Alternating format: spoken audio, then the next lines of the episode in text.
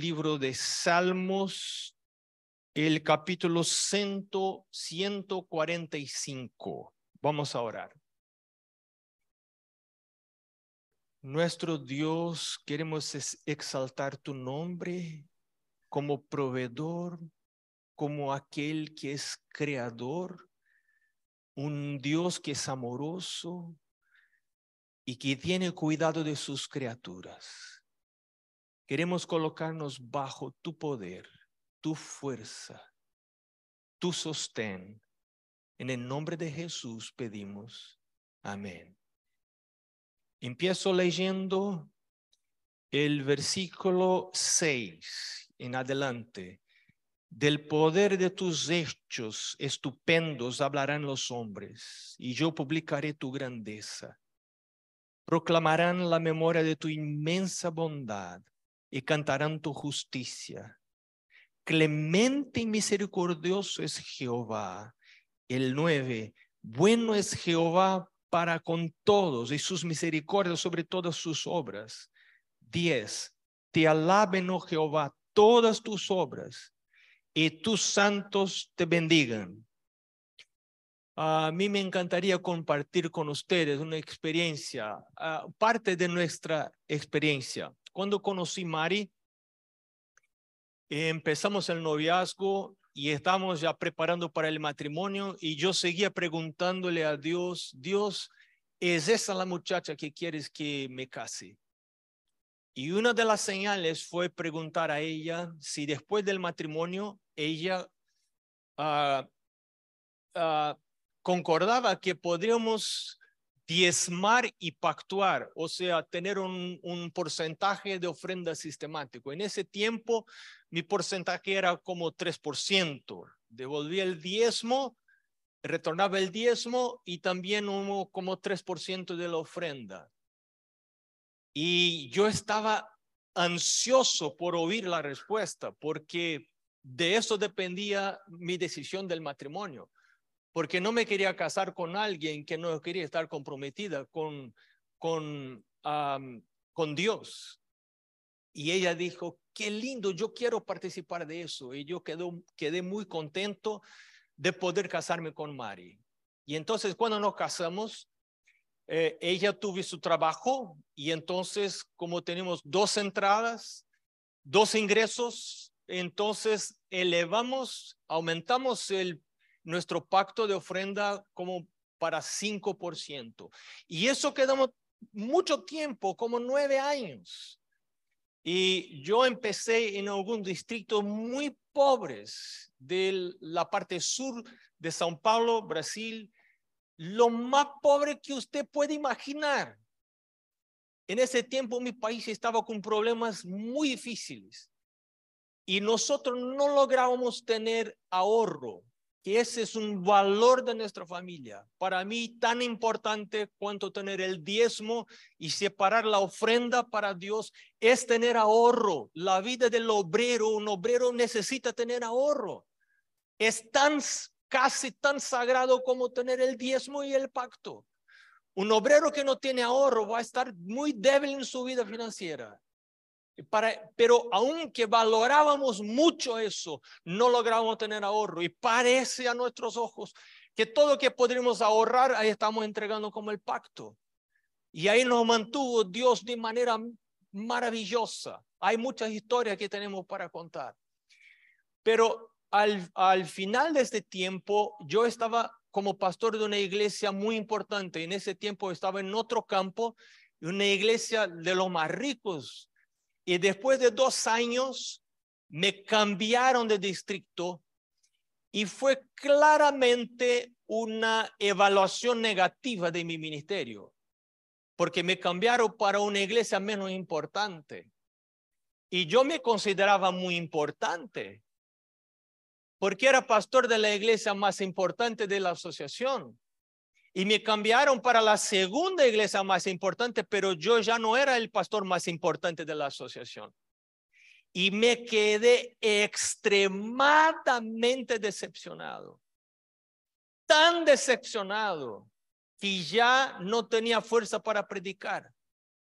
Ya no tenía ánimo para estudiar mi Biblia, estaba decepcionado con el ministerio y después de un tiempo compartí mi decepción con mi esposa y ella tomó la decepción también para ella y estamos los dos decepcionados.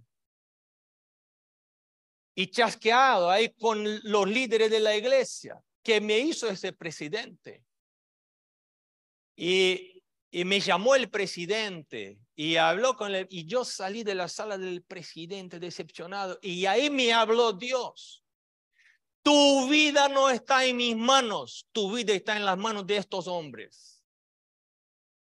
Ese es el problema de tu vida. Y yo comprendí claramente a dónde iba mi vida. Que yo estaba trabajando por el honor y no por el servicio. Pero aunque conocí mi error, no tenía fuerza para apartarme de mi error y ahí estaban los malos sentimientos. Y empecé a orar a Dios por los malos sentimientos, para que me sacara el Espíritu Santo los malos sentimientos y me volviera a tener el gozo del trabajo, del ministerio y trabajar ya no más por el honor, sino trabajar por el servicio, y ahí me puso Dios enfermo, casi a la muerte. Estuve en el hospital una noche, muere, no muere. Y entregué mi vida a Dios y, comprendí que me iba a morir. Pero milagrosamente, y cuando uno ya pierde todo, porque por la muerte uno pierde todo, en el otro día, cuando empecé a mejorar y finalmente después de un tiempo salí del hospital, estaba tan contento porque todo es mejor que la muerte. Y ¿Sabes qué pasó? De ahí, de adentro del hospital, mientras enfermo, me llamó Dios para trabajar por primera vez en mayordomía. Mira, yo nunca en mi vida había pensado en trabajar en mayordomía. Mayordomía no es un, un ministerio de honor en la iglesia adventista. Un niño puede soñar ser pastor, ser muchas cosas en la iglesia más, pero no vas a encontrar un niño en la iglesia soñando ser departamental de mayordomía. Y así que pensé, mira, pero ser departamental de mayordomía era todavía mejor que la muerte, así que estaba vivo estaba contento por estar vivo y hablé a Dios, Dios te quiero honrar tu nombre porque salvaste mi vida, era para estar muerto, por ahora estoy vivo y quiero trabajar para ti, hacer lo mejor, pero ¿qué hacer? Nadie me dijo qué hacer como departamental de mayordomía. Entonces empecé a leer el consejo sobre mayordomía. Es un maravilloso libro, hermanos. Y de ahí me habló Dios, necesita primero vivir antes de predicar. Y entonces nos animó Dios a aumentar nuestro pacto. Y hablé con Mari, pero había un problema. Cambiamos de ciudad para lejos de donde estábamos. Y Mari ya no tenía su trabajo. Entonces el ingreso disminuyó. Pero Dios nos estaba desafiando a aumentar el porcentaje. Y doblamos el porcentaje para 10% en, este, en esta fecha. Eso fue 1995. Aumentamos para 10% el, el porcentaje del pacto, pero disminuyó la entrada. Usted no puede imaginar, porque en este campo era un campo pequeño en el sur de Brasil, pocas iglesias, un campo en desarrollo todavía las ayudas no eran tan buenas con el otro campo. Así que disminuyó mucho el ingreso mensual de nosotros. Y hermanos, usted no, ustedes no pueden imaginar, no tenemos plata para salir, para comer afuera, para comprar ropa, no tenemos plata para nada, solo para comida y las tasas del gobierno, nada más. Un tiempo muy difícil, pero Dios nos trajo todo que lo necesitábamos. No teníamos plata para vacaciones, no teníamos plata para nada, pero nos dio Dios vacaciones, nos dio ropa, nos dio todo porque Él es el proveedor. Y hoy tengo como muy claro en mi vida algo. Cuando Dios nos pide para retornar el diezmo y el pacto, no es para que tengamos más, sino para que tengamos menos. Porque cuando tenemos menos, nos tornamos vulnerables. Y cuando somos vulnerables, necesitamos ponernos de rodillas y orar por las pequeñas cosas, aún para comprar la comida a veces, orar para comprar la ropa, orar por cosas pequeñas, pero, cuando tenemos plata no necesitamos orar. Y cuando estamos vulnerables, necesitamos consagrar nuestra vida a Dios. Necesitamos poner la vida correcta, porque si no, nuestras oraciones no pueden subir. Así que veo el alfolí como un lugar de relaciones como vimos ayer. Un lugar a donde encontramos nuestro Dios y podemos mirar su gran poder.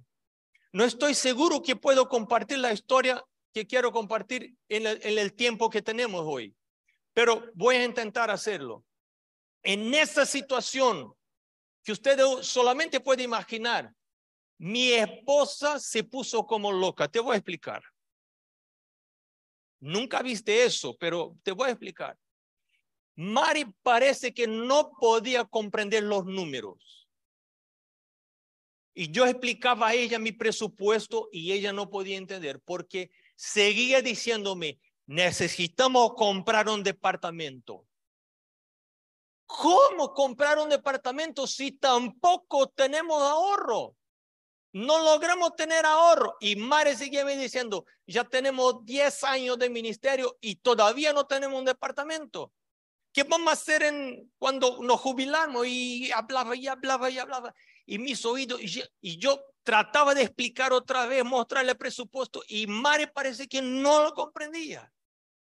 Y yo ya estaba chasqueado, enojado con eso. Y Mare seguía hablando de, comprar un departamento. Finalmente yo empecé a orar y, y, quejarme a Dios de Mare. Dios, mire esa mujer que me diste ahí. Sigue quejándose, quejándose.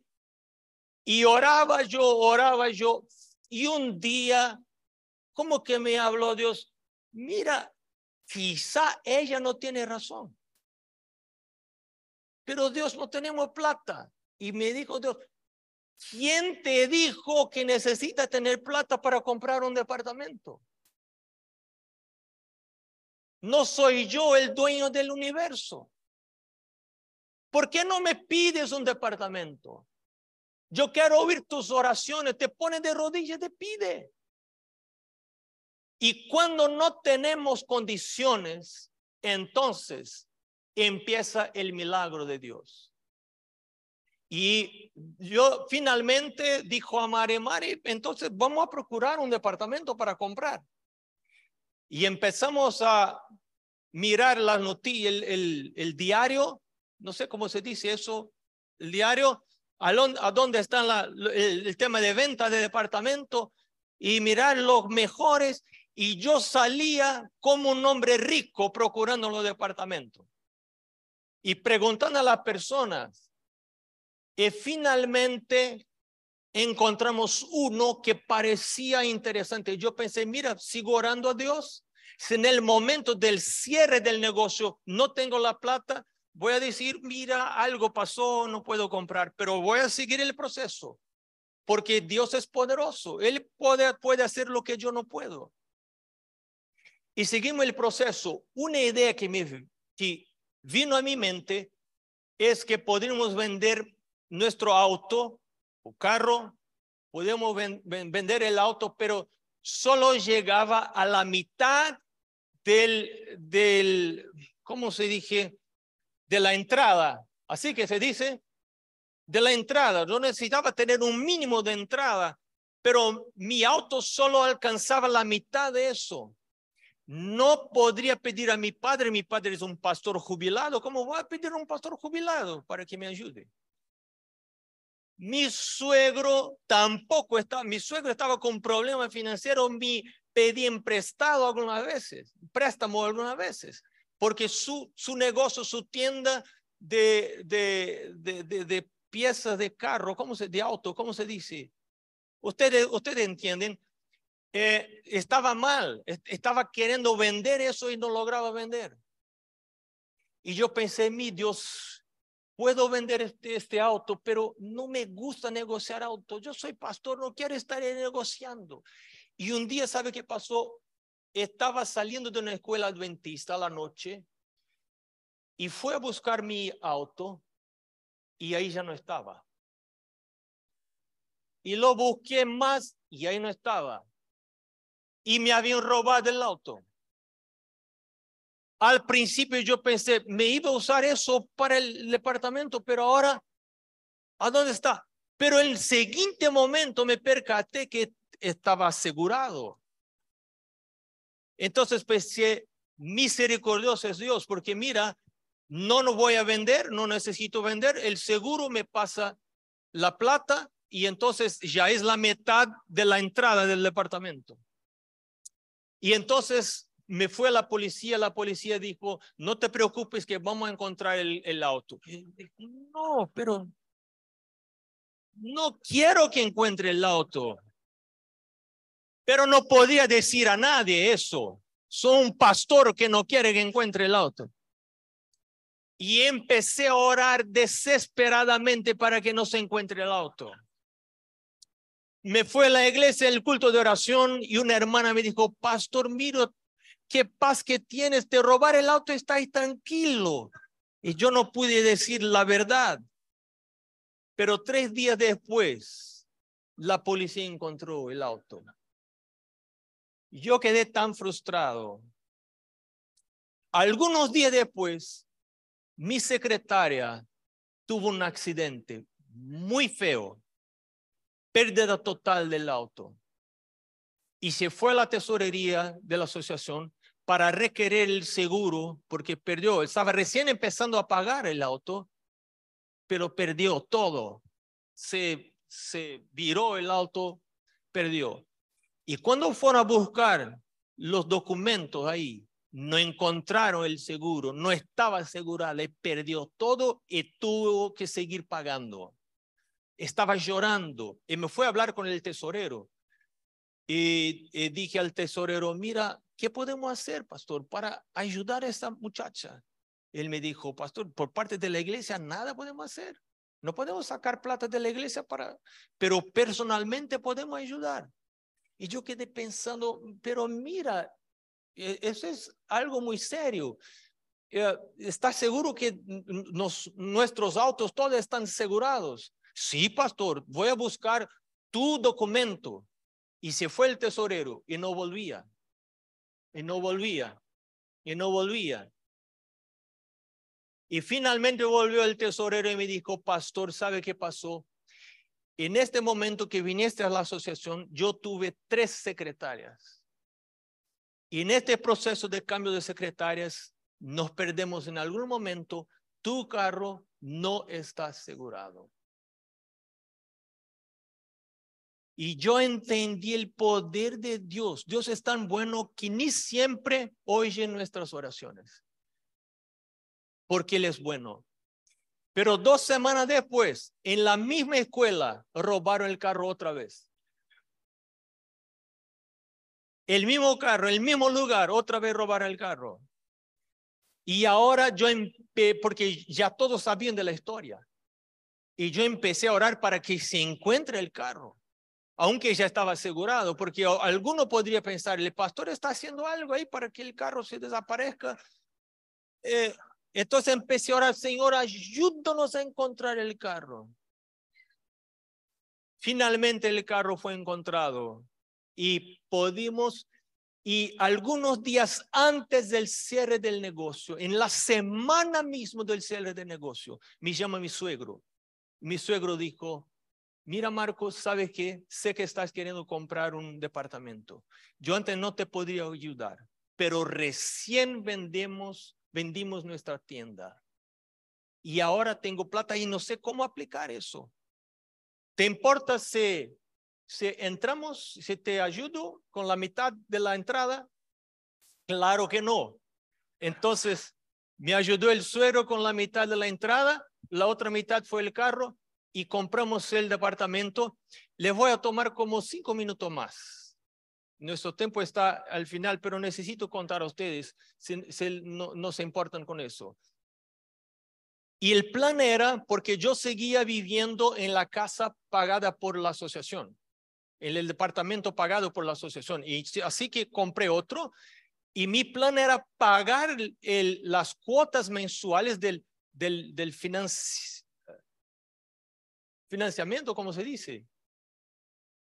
Pagar las cuotas mensuales con el alquiler. Entonces alquilé el, departamento y estaba pagando. Pero con el pasar del tiempo, las cuotas empezaron a subir, a, subir más, y el alquiler quedó el mismo. No se podría aumentar el alquiler.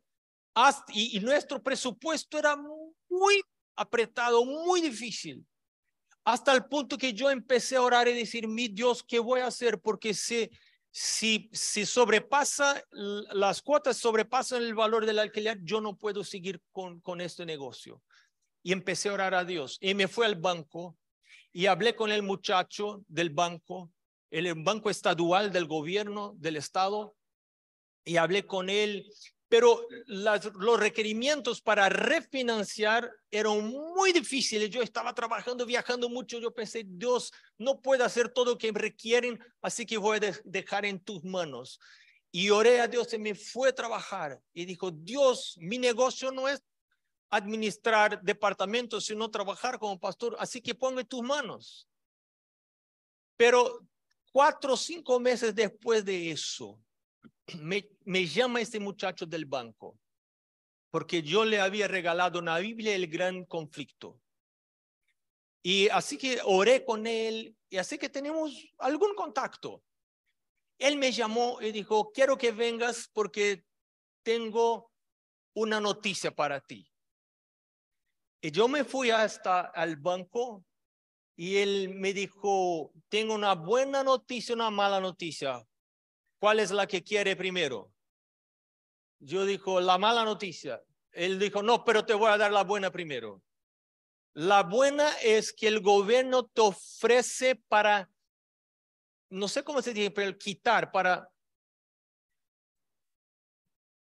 para pagar todo el, gobierno te ofrece una promoción, algo bueno para ti. Si pagas todo, él te ofrece un descuento.